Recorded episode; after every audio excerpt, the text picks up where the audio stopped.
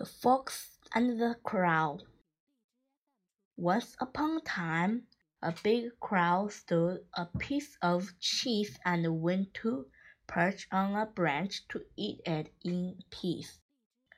A passing fox sniffed the air and stopped below the tree, his mouth watering. Cheese? he said. Hmm, I would love some, he said to himself gently, wondering how to get hold of the moth. After a moment he spoke to the crow. You are a fine crow. I have never seen one so big and strong. What thick and shiny feathers you have, and slender legs, the thing of a noble bird, and a real back. And that's it the beak of a king. You ought to be a crow king of the birds. When the crow hears such praise of the beauty, he stretched his full legs and triumphantly flapped his wings. In his softest voice, the wind fox went on. What lovely eyes you have!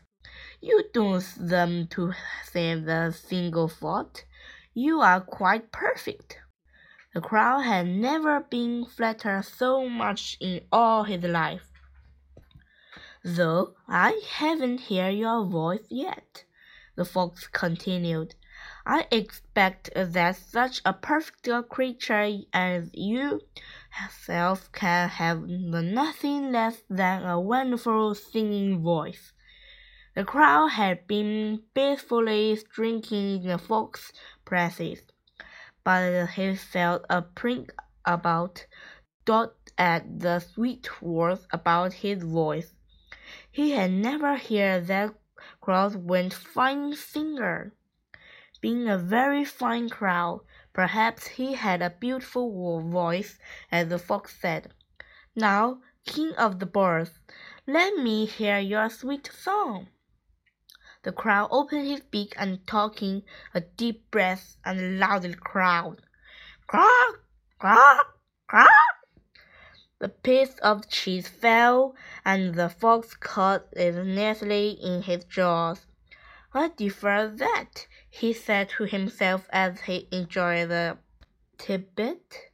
Licking his chop, and he said, Silly crow, you are the ugliest bird I have ever seen. You have the worst voice I ever heard, and most of all, you are the stupidest bird I ever met. And thanks for the cheese. And he threw off, very selfish with himself. The end. Goodbye.